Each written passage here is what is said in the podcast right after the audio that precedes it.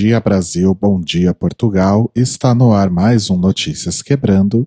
O seu Brasil em chamas, batendo os 40 graus de notícias do The Library is Open. Eu sou o Rodrigo. Eu sou o Telo.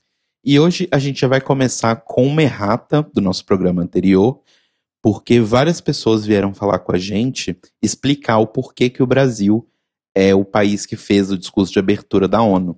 E a gente não sabia, e erro nosso, mas é porque o Brasil sempre faz o discurso de abertura, todos os anos. Então é por isso. É uma prerrogativa né, que o Brasil é. tem de sempre abrir os discursos da ONU. Mas enfim, muito obrigado a todo mundo que corrigiu a gente. Não vou falar os nomes aqui porque foram muitas Foi pessoas. Gente. Então, muito obrigado a todo mundo. E agora a gente vai para nossa coluna de entretenimento, para contar para vocês que Pablo Vittar e Glória Groove continuam indo sempre muito longe e dessa vez são capa da revista Vogue Brasil do mês de outubro. Elas ali saíram no site da Vogue, já saíram algumas fotos, estão bem bonitos os looks das duas e tal. Foram feitas pelo fotógrafo Rick Duarte, com edição de moda pelo Pedro Sales e maquiagem pelo Henrique Martins. E aí, a gente recebeu inicialmente essa notícia falando que elas eram as primeiras drag queens da história, né, a estar na capa de uma Vogue. Só que isso não é um fato. Eu já achei estranho de começo, assim. Mas aí eu fui dar uma olhada e acontece que no próprio mês de setembro, ou seja, o mês anterior, da Vogue Brasil também, a Uria Sodoma, que é uma drag lá da Amazônia, estava na capa da Vogue Brasil. Então, não é um fato que Pablo e Glória são as primeiras drag queens na capa de uma Vogue mundial, mas ainda assim, parabéns para as três. Então, parabéns tanto para a Uria, quanto para Pablo, quanto para Glória por esse marco aí. RuPaul chupa mais essa. Arrasaram muito.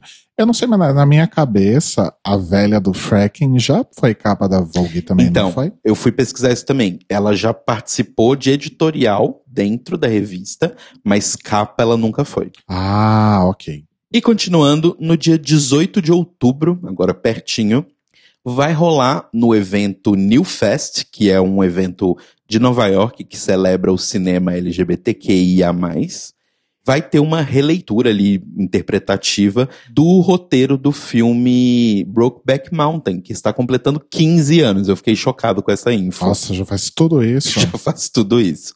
E qual que é a coisa especial dessa comemoração aí de 15 anos do Brokeback Mountain? É que o elenco que vai ser convidado para poder fazer essa leitura do roteiro vai ser inteiramente um elenco trans. Então a gente vai ter o Léo Sheng, de The L Word, como Ennis, que era o papel do Heath Ledger. A gente vai ter o Brian Michael Smith, que é de 911 Lone Star, como o Jack, que era o do Jake Gyllenhaal a Jane Richards, de Tales of City, como Alma, que era a Michelle Williams, e a Alexandra Gray, de Empire, como a Lurleen, que era a Anne Hathaway. E o diretor do documentário Disclosure, que a gente já indicou aqui, que é o Sam Feder, vai ser o narrador da história. Então essa releitura vai acontecer no dia 18 de outubro e vai estar no YouTube do New Fest. Então se vocês quiserem assistir aí, só colar lá no dia 18 de outubro. Mas eu achei bem, bem legal a iniciativa. Arrasaram mesmo. Só um comentário, não confundir essa Michelle Williams com a Michelle Williams de... do Destiny Child. E que iniciativa incrível, né? Sim, sim, eu achei bem, bem, bem legal mesmo. Eu acho que tem um peso histórico-cultural, digamos assim. Sim. Mas eu questiono a escolha pelo fato de Brokeback Mountain ser um. É uma história ok, mas o filme é ruim. Eu não acho o filme ruim, mas eles dão até uma explicação, assim, que o motivo deles terem escolhido o filme, além da comemoração dos 15 anos e além dele ser um marco histórico para o cinema LGBT, é pela questão de que esse festival tem meio que a ideia principal de tirar um pouco essa mancha que o cinema tem de ser um meio onde só se dá bem se você for branco, rico, homem, hétero, cis, uhum. sabe? Então, uma da ideia deles é justamente pegar esse filme que tem mega medalhões de Hollywood, super branco, super, sabe, bem aquela coisa América e deixar ele com uma cara real.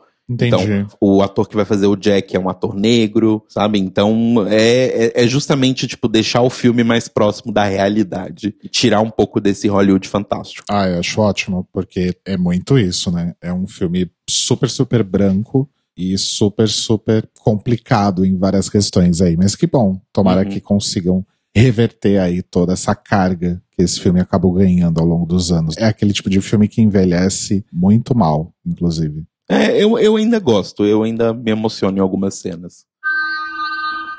Mas vamos então agora para o nosso boletim Greg Race, o seu drops de notícias sobre RuPaul, Drag Race, correlatos, spin-offs e afins. E fracking. Começando aí com a nossa sub-editoria do Greg Race doença, porque infelizmente tem acontecido muito. Sim. A nossa querida Priyanka, que acabou aí de ser coroada como a Rainha do Norte, comunicou aí essa semana no seu Twitter que ela testou positivo para o coronavírus. Não tem sintomas e foi mandada ficar em isolamento por duas semanas. Então, vamos torcer aí pela recuperação rápida da Priyanka, que inclusive já tá rolando hashtags do tipo Pray for Priyanka, enfim. Uma coisa que eu achei bastante curiosa é que a gente comentou recentemente aqui sobre esses eventos de drag no drive-in. Tem o evento dos Estados Unidos, que está acontecendo aí já faz algum tempo, vai ter a edição especial de Halloween em São Francisco e tal. E lá no Canadá, um grupo aí de participantes, que eu não, não vi aqui a, a lista, e a Brooklyn Heights estavam também fazendo alguns shows nesse estilo drive-in pelo Canadá nas últimas semanas. Será se foi por isso que, que a Priyanka acabou se contagiando? Eu, nem sei se ela tá no elenco, na verdade, mas como vencedora ela deve estar, né? É, talvez, né? É, essas profissões que você acaba indo se apresentar ou se, se né, indo muitas vezes de um lado para o outro, vai acontecer, né? É uma coisa meio de mais cedo ou mais tarde, assim, por mais que a pessoa se proteja, como você está se expondo a, a muitos riscos o tempo todo, vai acontecer em algum momento. Sim. Enfim, tem também toda aquela questão que as pessoas precisam trabalhar e pagar seus boletos. Então, Uhum. muita gente acaba realmente se expondo aí ao risco do contágio, mas vamos torcer para que a Priyanka fique bem logo, então. E sem aquelas sequelas bizarras, né, que eu morri de medo quando descobri que é a Sim. coisa de mudar o, o olfato e paladar. Perdeu o paladar. Morri de medo quando eu vi isso. Mas enfim. Outra notícia interessante é que algumas queens que já passaram por RuPaul's Drag Race fizeram aí recentemente um vídeo, tipo um, um PSA, Public Service Announcement, que foi publicado aí no canal de YouTube de RuPaul's Drag Race, falando sobre os problemas de racismo dentro do fandom e descrevendo aí situações que elas viveram por conta disso. Essas queens foram Hayden Closet, Latrice Royale, Mayhem Miller, Widow Von Du, The Vixen e Mariah Paris Balenciaga. Então elas aparecem nesse vídeo Out of Drag, se apresentando inclusive com os seus nomes de registro e falando sobre a sua vida no dia a dia, como que é a vida delas com a família, de situações de vida mais cotidianas, não necessariamente relacionadas ao, ao seu drag. E aí elas falam sobre experiências que viveram aí com o fandom de drag de uma forma real, não necessariamente só as pessoas que assistem Drag Race, e falando sobre a necessidade realmente de tomar ações para realmente abraçar essas queens e essa comunidade e evitar esse tipo de situações que elas vivem diariamente por conta do racismo dos fãs e ensinando as pessoas como serem Seres humanos. e como serem aliados melhores para essas queens. Então falam aí sobre situações que envolvem desde ameaça de morte até as queens não brancas sendo preteridas aí por organizações de evento, por exemplo, né? sempre colocadas num lugar menos relevante no line-up, com um cachê menor, enfim. Outras queens que também endereçaram esse assunto recentemente foram a Honey Davenport, a Kahana Montrese e outras queens também não brancas, que num vídeo no Instagram da Honey Davenport falaram justamente sobre esse tipo de questão e sobre como é importante que sejam tomadas atitudes concretas em relação a isso. porque é algo que sempre existiu e continua existindo e às vezes ganhando proporções aí extremamente absurdas. Então, vamos ver se esse tipo de conteúdo aí ajuda um pouco aos fãs terem um pouco mais de humanidade e de noção também. Eu, eu infelizmente acho difícil, porque eu acho que vai acontecer o caso de que elas estão falando para convertidos já, sabe? As pessoas que têm esses problemas e que são racistas vão continuar sendo racistas porque elas provavelmente não vão ver esse vídeo. Mas de qualquer forma, eu acho que o importante aqui é ver que está sendo dado um lugar de fala para essas queens, principalmente considerando que isso é dentro de um canal oficial. Ah, sim. De RuPaul Drag Race. Até porque né? o programa em si não faz porra nenhuma, né? Então. Exatamente. E mais uma Queen aí vai ganhar sua própria websérie, digamos assim, na Wow Presents Plus, que dessa vez é a Silk Nutmeg Ganache, ela vai estrear aí uma minissérie chamada Shantae You Pray. A ideia é transmitir uma mensagem de inclusão em forma de sermões, como se fosse um, um serviço mesmo, como se fosse uma missa. A Words of Wonder descreveu Shantae You Pray da seguinte forma, abre aspas, Não importa quais sejam as suas crenças religiosas, todos são bem-vindos na igreja de Silk repleto de inários, leituras da Bíblia e discursos motivacionais, você deixará a nova série Shantae You Pray The Words of Wonder sentindo-se fortalecido e mais perto do divino. Aqui tem um trocadilho, né? Closer to the divine. Não sei se foi intencional ou se é só realmente um, um uso normal disso. Hum. Fecha aspas. Enfim, se você aí é fã da Silk, acompanhe aí pela Wall Presents Plus, você assina, enfim, você vai poder aí assistir essa nova série com a Silk. E a grande notícia dessa semana é a volta aí das irmãs Boleto. Já tinham rolado aí alguns hints, né, no Instagram, as boletos dizendo que iam salvar o nosso Halloween, etc. Pois bem, na semana passada foi anunciado o especial The Bullet Brothers Dragula Resurrection, que vai ser exibido pelo Shudder. Na verdade, é uma produção do Shudder, que é um serviço de streaming da AMC Networks que é especializado em produções de terror e afins. E vai ser exibido no dia 20 de outubro. Então, é um especial de duas horas que é parte ficcional, parte documentário e parte competição. Então, os competidores das últimas três temporadas de Drácula vão retornar para competir uns contra os outros. E o vencedor, a vencedora, vai ser ressuscitada Uhum. para retornar na próxima temporada de Drácula como competidora. E também vai ganhar aí um prêmio de 20 mil dólares. Eu achei essa ideia muito mais genial do que um All Stars. Porque é um All Stars, mas é um All Stars muito útil. E não é uma temporada inteira se arrastando. Exatamente. Na verdade, não vai ser um especial reunindo-as todas em um lugar para fazer uma competição. Na verdade, a produção vai viajar pelo país e conversar ali com cada um dos artistas, mostrar onde eles vivem, o que, que eles fazem, vai mostrar processos de criação de look, etc. E aí, cada um vai ser desafiado a criar três looks originais relacionados aí de alguma forma ao Halloween e apresentá-los numa performance que performances que vão ser feitas aí sempre em lugares bastante assustadores, digamos assim. Então, vai realmente vai ser um, um formato bastante diferente, e bem interessante. Eu tô 200% empolgado. E olha que interessante, esse especial, ele vai trazer músicas de Kim Petras e Orville Peck. Olha! Gente, só melhora. Cada vez que você vai falando da notícia, só vai ficando melhor. vai mostrar processo, que é uma coisa que a gente não vê há muitos anos, Sim. que as pessoas preferem mostrar briga. Vai mostrar as queens que a gente gosta, antigas que já passaram, as queens e o- King, né? Que eu imagino que Landão vai aparecer também. Uhum. Ah, eu tô bem empolgado. E vai ser duas horas só, gente. Vai ser maravilhoso. Pois é, vai ser incrível. Então vamos ficar de olho aí que no dia 20 de outubro vai ser exibido lá no Shudder, o que significa no dia 21 a gente já vai conseguir baixar aí esse especial das Irmãs Boleto.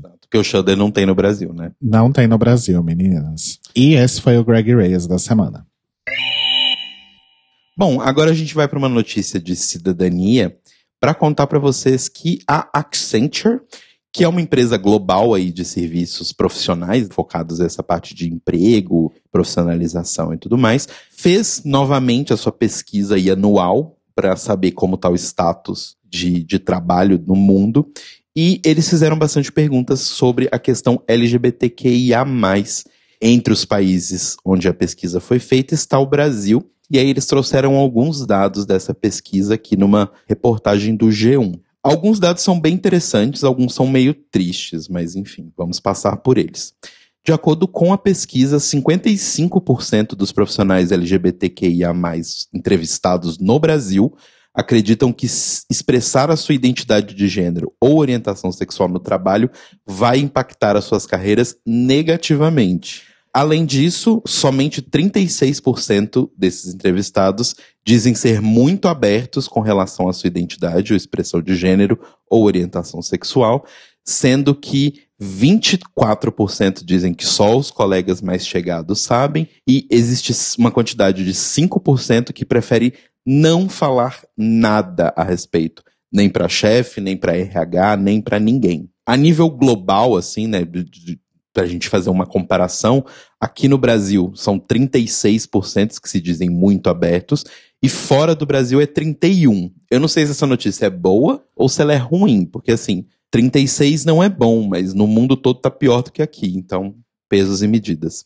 É. Só para a gente ter mais ou menos uma ideia da pesquisa, o modelo foi aplicado em mais de 1.700 gestores e 30 mil funcionários. Dentre essas pessoas, no Brasil foram 1.001 funcionários e 55 líderes. Entre esses 1.001 funcionários, 15% se identificaram como pessoas LGBTQIA+, e 9% dos líderes se identificaram também como LGBTQIA+.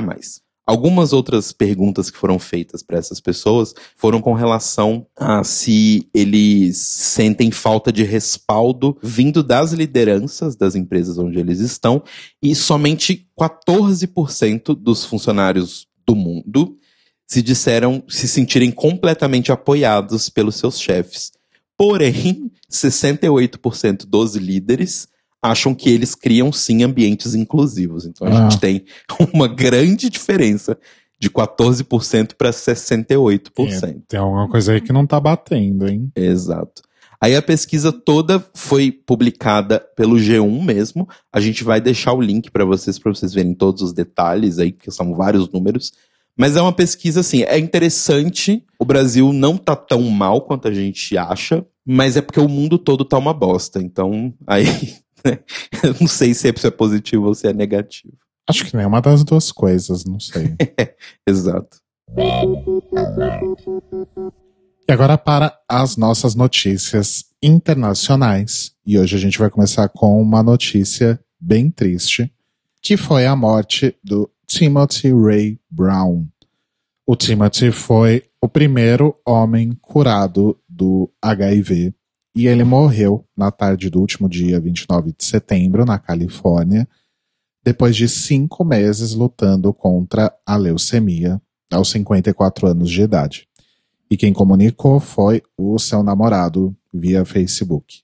O Timothy foi diagnosticado com leucemia em 2006 e o seu médico, que é especialista no tratamento de câncer no sangue na Universidade de Berlim, propôs que um transplante de medula seria a melhor opção porque a quimioterapia não estava ajudando.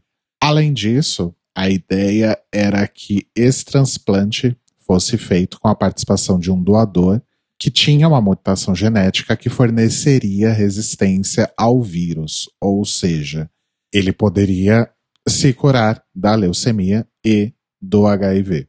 A partir desse transplante que iria destruir o sistema imunológico dele, substituindo a medula e criando um novo mecanismo de defesa. Enfim, a tentativa foi parcialmente bem sucedida porque o HIV foi eliminado do corpo, mas a leucemia não. E aí, infelizmente, depois de toda essa batalha aí contra a leucemia, o Timothy, infelizmente, faleceu. É uma situação um pouco triste, até porque, pelo que a gente estava vendo na matéria também, o Timothy, de uma certa forma, ele se sentia um pouco pressionado, digamos uhum. assim, né, por essa coisa de ser a primeira pessoa mundialmente conhecida por ter sido curado do HIV, etc. É, ou paciente de Berlim, né, toda aquela Isso. coisa.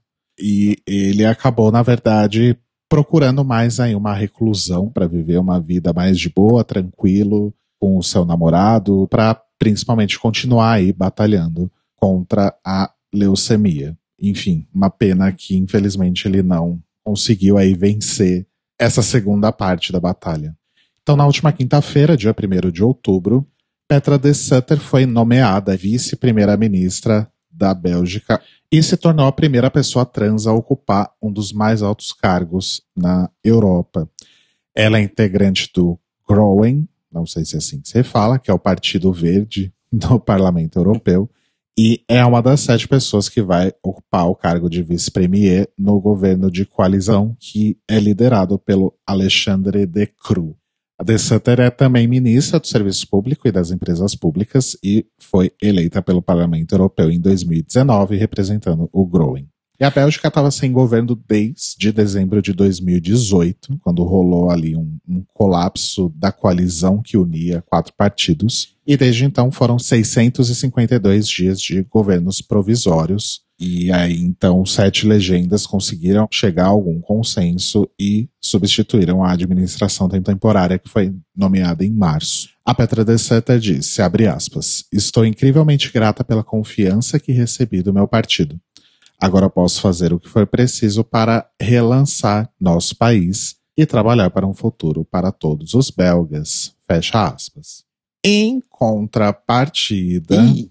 nessa semana, foi enviada uma carta aberta para a Polônia, assinada aí por 50 embaixadores de diversas nações, pedindo respeito aos direitos LGBT na Polônia, que a gente já comentou aqui inúmeras vezes que é realmente um lugar muito complicado para você viver sendo um LGBT. Eles têm aquela história de zonas livres de LGBTs e afins. Essa carta foi uma iniciativa a priori aí da Bélgica, que tem o intento de conceder apoio aos esforços para aumentar a conscientização pública sobre as questões que afetam a comunidade LGBT e outras comunidades na Polônia que enfrentam desafios semelhantes. E aí eu te pergunto, que país que não assinou essa carta aberta, Telo Caetano? Hum, será que é o Brasil? Bingo, ele mesmo. Se isso já não fosse horrível e vergonhoso por si só, vamos lembrar que lá na nossa Constituição existe um artigo 4 que diz que nas relações internacionais deve haver a prevalência dos direitos humanos. Mas aparentemente ignorar a Constituição aqui no Brasil já está virando um grande costume. Não que isso nunca tinha, tivesse sido feito antes, né? É... é, a gente tinha constituições que mudavam com uma frequência grande. Mas considerando que a última está aí firme e forte há um certo tempo, a gente esperava que ela fosse ser respeitada. É, mas eu acho que não está rolando. E aí, falando em Brasil. Falando em desrespeito à Constituição, a gente vai para o Manicômio Brasil, que hoje está assim, o suco do chorume do lixo. Que é o seguinte, vamos lá. A gente vai para os Estados Unidos rapidinho aqui no começo do Manicômio Brasil para contar para vocês que na última terça-feira, dia 29 de setembro, rolou o primeiro debate presidencial entre o presidente Donald Trump e o Joe Biden, que é ali a pessoa que vai concorrer com ele para o cargo de presidente daquele pedaço de bosta gigante chamado Estados Unidos. E entre as várias trocas de farpas, os vários cala-boca, os vários quase vai se fuder que rolaram no debate, não assisti o debate, mas eu estava acompanhando pelo Twitter e pelo Instagram os stories de pessoas que eu sigo americanas e as pessoas, tipo assim, meu Deus, o que está acontecendo? Talvez se elas vissem mais debates brasileiros, elas ficariam sabendo que os debates daqui são assim há bastante tempo. Mas é, enfim. Pelo menos o Trump foi no debate, né? Aqueles. É. Não sei se é bom ou ruim. Aqui deu ruim, né? Quando o candidato não foi. Ah, sim, deu bom para ele, né? É. Deu bom pro candidato. Mas deu ruim pra gente. Enfim, aí ali entre os vai tomar no cu, cala a boca, vai tomar no cu, que estavam soltando um pro outro, o Joe Biden fez uma declaração falando ali sobre questões de aquecimento global, questões de natureza e tudo mais, falando sobre a floresta amazônica do Brasil. Ele falou o seguinte, abre aspas. Aqui uma tradução feita pelo Globo, tá? A floresta amazônica no Brasil está sendo destruída, arrancada. Mais gás carbônico é absorvido ali do que todo o carbono emitido pelos Estados Unidos. Eu tentarei ter a certeza de fazer com que os países ao redor do mundo levantem 20 bilhões de dólares e digam ao Brasil: aqui estão 20 bilhões de dólares, pare de devastar a floresta. Se você não parar, vai enfrentar consequências econômicas significativas. Ele afirmou isso, né, sem necessariamente detalhar quais seriam essas consequências, mas se a gente abrir um livrinho de história aí, né, dos últimos 100 anos, a gente sabe quais são as consequências de quem vai contra os Estados Unidos. Enfim, não que isso seja certo, o nosso, infelizmente, presidente Jair Bolsonaro foi lá e respondeu ao Joe Biden na quinta-feira, quando ele fez uma das suas tradicionais lives aí. E ele falou o seguinte: abre aspas. Ele, né, falando do Joe Biden, querendo, parece, romper relacionamento com o Brasil por conta da Amazônia. Sabemos que alguns países do mundo têm interesse na Amazônia. E nós temos que fazer o quê? Dissuadi-los disso. E como você faz a dissuasão disso? Ter forças armadas preparadas. Mas nossas forças armadas foram sucateadas ao longo dos últimos 20 anos. De qualquer forma, Bolsonaro aproveitou para fazer o seu discurso de sempre de que as forças armadas estão sucateadas, que o Brasil esqueceu dos militares, e que houve já uma conversa aí no começo, principalmente do mandato de Jair Bolsonaro, de a defesa, né, o Ministério da Defesa, ter um orçamento maior do que o Ministério da Educação. E aí, para esse comentário, Jair Bolsonaro disse o seguinte, abre aspas, a defesa vai gastar mais que a educação. É o tempo todo essas besteiras. Não interessa se vai gastar mais ou vai gastar menos. Tem que atingir o seu objetivo. Porque se um dia algum país, alguma potência, resolve fazer uma besteira contra o Brasil, a gente vai fazer o quê? Vai fazer o quê? Vai ficar quieto, né? E daí? Vai fazer o quê? Vai meter o rabo entre as pernas? Que boçal, gente. Dois errados não fazem um certo. Realmente, os Estados Unidos não pode sair metendo o pé onde eles quiserem para fazer o que eles quiserem, mas se você age da forma como você age, né, senhor Jair Bolsonaro, o senhor dá respaldo.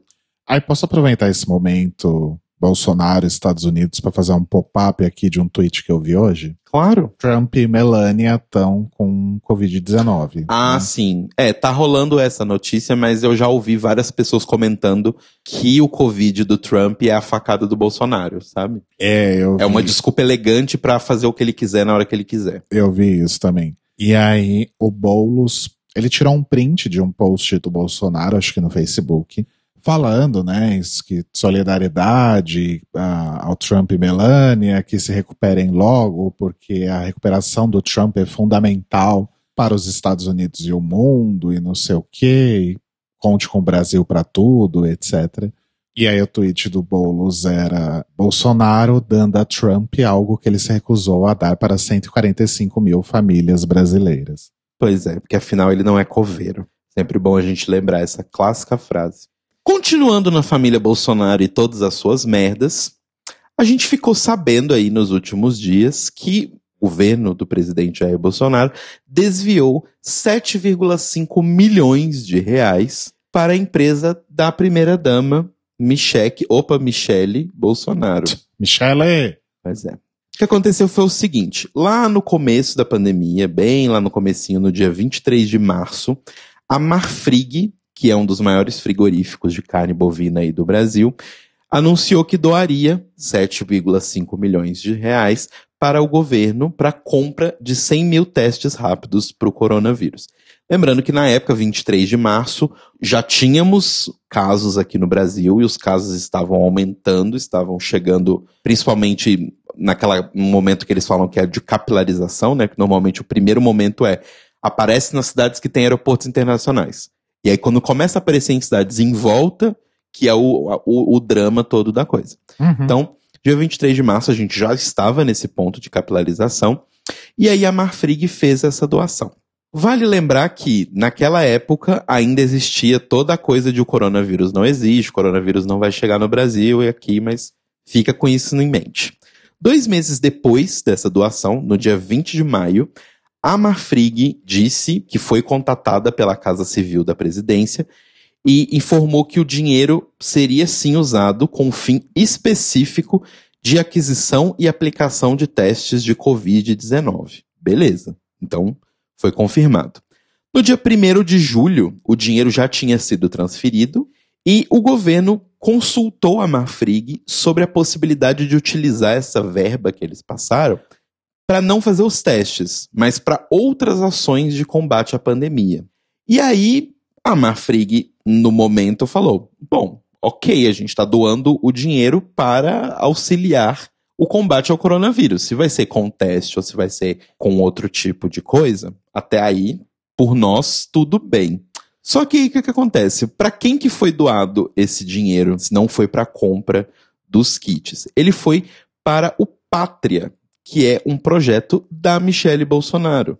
E aí o que acontece é que tem um projeto que é vinculado aí ao Pátria, chamado Arrecadação Solidária.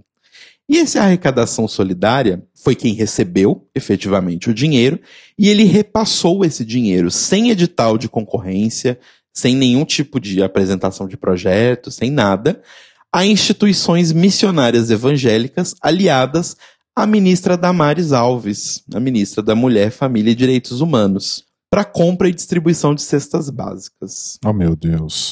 Pois é. E aí, o lance é: esses 7,5 milhões da Marfrig, eles representam basicamente 70% de toda a arrecadação do programa, que é de 10,9 milhões. Por isso que eu comentei o lance de lavagem de dinheiro, porque você tem uma empresa que teoricamente está em contato com várias outras para conseguir patrocínio. E aí você do nada tem um patrocínio que entra na sua conta, que é 70% do dinheiro todo que você tem. Hum, ok estranho. Ainda está sendo investigado, né? Principalmente a Folha está fazendo uma reportagem bem grande que está sendo atualizada constantemente sobre essa questão aí do dinheiro da Mafrig e para onde efetivamente esse dinheiro foi. Mas, de acordo com a Casa Civil, esse dinheiro foi empregado em ajudar pequenos empresários a não fecharem nesse momento de pandemia, com todo mundo isolado em casa, e também para a compra de cestas básicas. Se vocês tiverem visto em algum lugar onde vocês estão no Brasil esses 7,5 milhões de reais em cestas básicas, avisem pra gente. Pois é. Porque eu não conheço ninguém que tenha visto, mas pode ser só eu. Não, acho que não foi você só, não. E aí, continuando em Jair Bolsonaro, porque essa semana ele estava on fire, na sua mesma live lá, né, seu, seu streaming na Twitch, Jair Bolsonaro assinou um decreto que incentiva salas e escolas especiais para crianças com deficiências, transtornos globais do desenvolvimento, como autismo ou superdotação, e outros tipos de desabilidades. O documento ele está sendo considerado por pessoas bem mais inteligentes do que o Jair Bolsonaro, que trabalham em entidades com pessoas com deficiência, um retrocesso gigantesco, considerando o que o Brasil tinha até hoje, que é a inclusão dessas pessoas no sistema padrão de ensino. De acordo com o ministro da Educação, o Milton Ribeiro, muitos estudantes não estão sendo beneficiados em classes comuns e que seria muito mais interessante ter uma sala de aula para essas pessoas específicas. Só que isso chama segregação. É, então.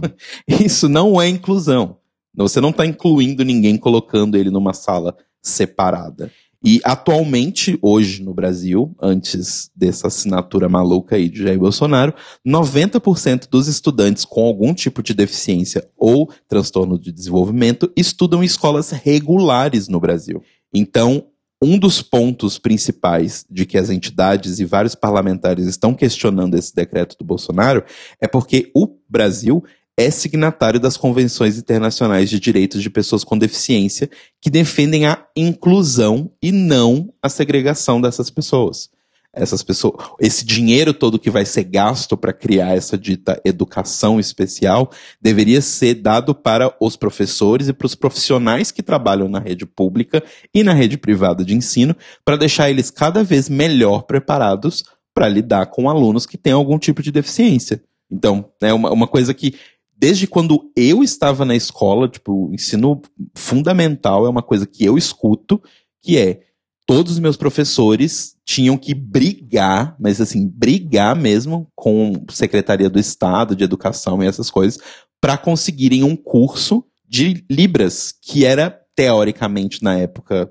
um direito para todos eles fazerem. Não só um direito, né? Meio que assim, olha, para você dar aula na rede pública, você tem que fazer isso, tem que ter um curso, porque você pode ter um aluno que seja surdo. Uhum. E aí a gente simplesmente vai perder essa caminhada que a gente tem tido de melhora e vai simplesmente jogar isso fora. Essa medida dele, na verdade, vai com todo aquele estigma que as pessoas com deficiência passam a vida lutando, que é uhum. é aquela coisa de achar que você é menos ou que você não não tem capacidade de desempenhar alguma função por ter algum tipo de deficiência. Exatamente. Não faz e, o menor E justamente a ideia de ter as crianças estudando né, no, no, no mesmo ambiente é justamente para ir contra isso. Exato. A gente vai deixar aqui três links para vocês verem, assistirem e lerem, que são de pessoas com deficiência falando sobre isso. O primeiro deles é um texto que foi escrito pela Mila, que é a Mila mesmo. Sigam ela no Twitter, ela é maravilhosa.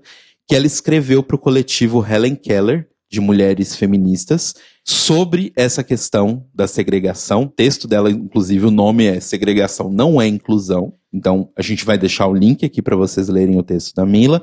E também a Abraça, que é a Associação Brasileira de Atuação por Direitos de Pessoas Autistas, fez um manifesto de repúdio ao decreto, bem completo, explicando tintim por tintim todos os problemas e por que isso é um retrocesso gigantesco. E o pessoal lá do Paradesporto TV, no YouTube, lançou o programa deles, hashtag Opinião em Movimento, que é um programa que eles comentam sobre vários assuntos, e um dos problemas que eles comentaram foi justamente essa reforma aí que estão querendo fazer no ensino. Então a gente vai deixar o link de tudo isso para vocês. Escutem de pessoas que têm alguma deficiência o que elas pensam sobre isso e vocês vão ver a grande merda que é esse caminho que o presidente está querendo tomar. Né? Não cabe a nós aqui falar, mas assim, falando da nossa experiência, eu já tive aula com pessoas cadeirantes, já tive aula com pessoas surdas, e assim, gente, não é separar essas pessoas que vai resolver. Exatamente. Sabe? Não é mesmo. Então, leiam o texto da Mila, leiam o manifesto, vejam o vídeo lá do pessoal do Paradesporto TV e entendam, escutem essas pessoas. A opinião que vocês deviam estar ouvindo é delas. E não de algum youtuber aí falando merda ou algum influencer achando muito bacana. E com isso a gente encerra esse latão de lixo que foi o Manicômio Brasil de hoje. E o Notícias Quebrando teve informações de Vogue, Deadline, do Twitter da Priyanka, Variety, Radio Times, Dread Central, G1, Gay Blog, Observatório G, O Globo, Twitter da Constança Rezende e do Terra. E a minha indicação que eu vou fazer hoje é um joguinho. Eu até falei no nosso podcast lá, podcast, mais um podcast de casal, que é o jogo Hades da Supergiant Games, que é um jogo que eu estou completamente e absolutamente viciado nesse momento. É um jogo roguelite. É um jogo que pressupõe que você vai morrer várias vezes, mas cada vez que você morrer, você vai estar um pouquinho mais forte do que da vez anterior. Então você vai revivendo essa história. E no jogo, você interpreta o filho do Hades, que é o Zagreus, e você, por algum motivo, quer fugir do Hades, né? Que além de ser o nome de seu pai, também é o nome do inferno no, na mitologia grega. E aí você vai passando por câmaras e tal, e, e, o seu objetivo é sair do inferno. E o legal do jogo, para mim, assim, além da parte visual toda, porque eu, eu falei no, no mais no podcast, tipo, trabalho da Supergiant, para mim, ele é extremamente experiência estética, ele é lindo visualmente, ele é lindo sonoramente, então ele vale muito a pena para você curtir essa parte visual. Mas além disso, a jogabilidade é muito legal. E eles fazem o jogo de uma forma interessante que é, às vezes eu tenho um problema com alguns jogos roguelite, que é a ideia de você morrer para poder ficando bem mais forte de pouquinho, pouquinho, pouquinho, às vezes cansa. Às vezes a empresa não sabe, né, os desenvolvedores não sabem dosar bem e vai ficando chato com o tempo. Só que a forma como o Hades resolve isso é que ele põe meio que um sistema de relacionamento também. Então, quando você volta, né, você morre e volta no começo, você vai encontrar personagens e cada vez que você conversar com esses personagens, você vai ter conteúdo novo, você vai ter falas novas, você vai ter pontos da história novos que você não sabia. Então, chega num momento até que você tá quase meio que desejando morrer lá na frente para voltar e, e, saber mais da história, sabe? Pra história poder andar mais. Então, isso tá me deixando realmente bem conquistado, assim. E é um jogo sensacional. Joguem, tem na Steam, tem na Epic, tem pro Nintendo Switch também, para quem quiser. Mas é um jogo muito legal. Hades da Supergiant Games. Eu vou indicar uma coisa que acho que bastante gente já viu e já tem bastante gente falando sobre isso, mas a gente só conseguiu assistir nessa sexta-feira, que é aquele. É um documentário? É um especial? É um, é, é um documentário, tem umas partezinhas meio interpretativas, mas é um documentário que é o The Social Dilemma da Netflix, falando um pouco aí sobre o dilema do social, das, das mídias sociais e afins. Eu acho bastante interessante justamente por ter essa parte, não só as entrevistas com vários executivos de várias plataformas muito grandes como Google, Facebook, Twitter, Uber, Pinterest e por aí vai, mas também de ter uma parte uma dramatização, digamos assim, né, mostrando a relação de uma família com, com os seus celulares e com os aplicativos e com os seus perfis em redes sociais e tal, e principalmente a dramatização que mostra como os, os algoritmos funcionam. Eu acho isso muito legal, acho que ficou bastante didático para quem talvez nunca tenha pensado muito sobre como esses algoritmos funcionam e como quão bizarro isso é, né? O quão absurdo de fato é essa inteligência por trás dos aplicativos e como nossos comportamentos são monitorados, rastreados e transformados em modelos para exibição de anúncio.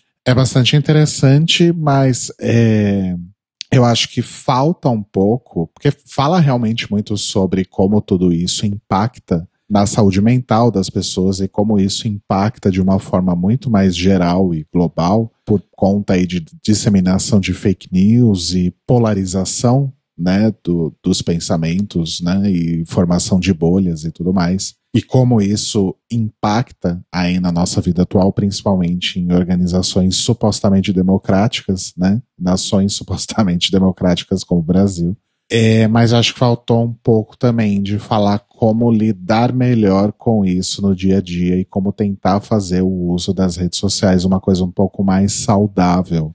Porque isso fica muito restrito ali aos minutos finais. Já dei, né? Todo o spoiler do negócio, mas enfim. É um documentário, não tem spoiler. Né? E eu acho que isso fica muito restrito ali aos cinco minutos finais do documentário, né? E, e desculpa, eu acho que ter uma relação saudável com a internet de uma forma geral não se limita simplesmente a desligar todas as notificações do seu celular. Uhum. Que é o que eles recomendam, né? Não é só isso. Tipo, isso não adianta, isso não vai funcionar. Então eu acho que precisava ter um, um, um, desenvolvimento maior em torno disso, mas enfim, eu acho que de qualquer forma é bastante interessante, principalmente para quem não trabalha com isso, não lida com isso e não entende o qual que é o verdadeiro propósito das plataformas sociais. Não é simplesmente permitir que você adicione um amigo e curta a foto do outro. Né? Uhum. Né? Tem muita coisa por trás disso.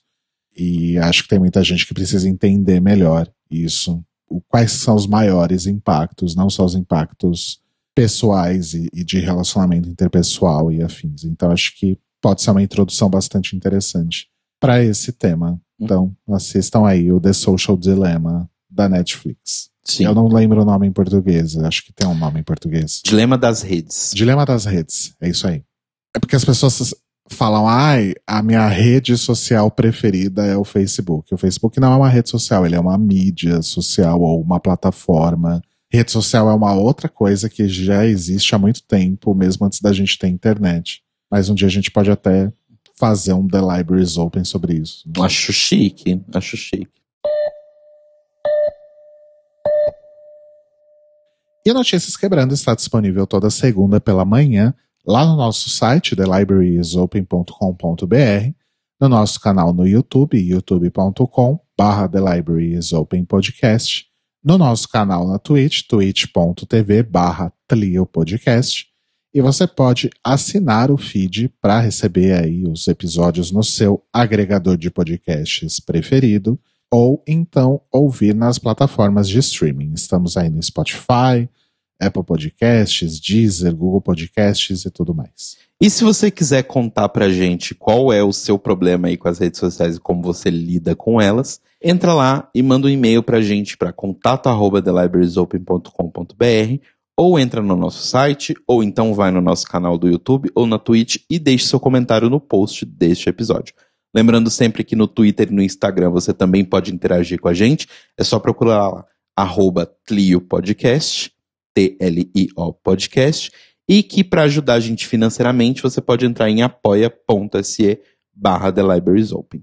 E nós nos vemos, nos ouvimos e nos falamos, não nos vemos. Não nos vemos porque é só voz. Hoje, mais tarde, aí, às 21 horas, horário do Brasil. Eu não posso mais falar de Brasil, porque você tira sarro da minha cara. e uma da manhã, horário de Portugal, em mais um episódio do The Library is Open, dessa vez ao vivo, ao vivo. Episódio este que será comandado e capitaneado por Telo Caetano. Ah, é? É, né? Ah, não sei, ué. O tema é seu, você que tem o maior domínio, você que vai ter que capitanear. Ok, tá bom.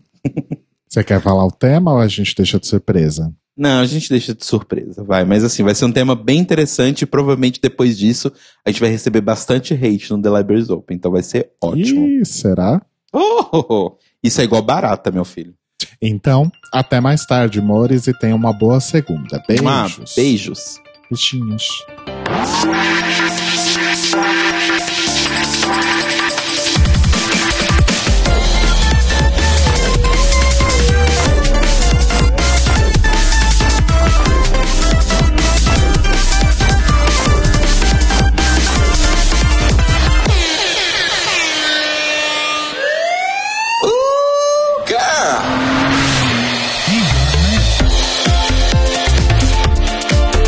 Esses são os nossos queridos apoiadores que nos ajudam a fazer do Tlio um podcast cada vez melhor por meio da nossa campanha no Apoia-se. Obrigado, Mores!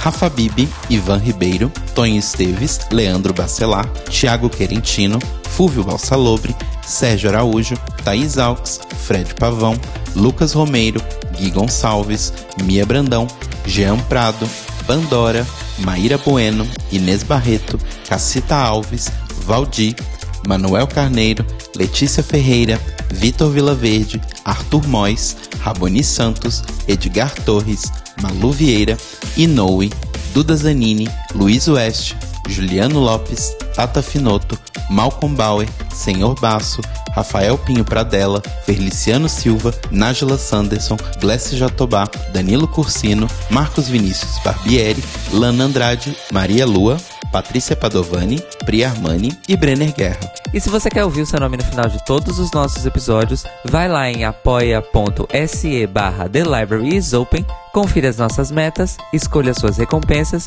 e se torne uma apoiadora do The Library is Open. Este podcast faz parte do movimento LGBT Podcasters. Conheça outros podcasts através da hashtag LGBT Podcasters ou do site www.lgbtpodcasters.com.br.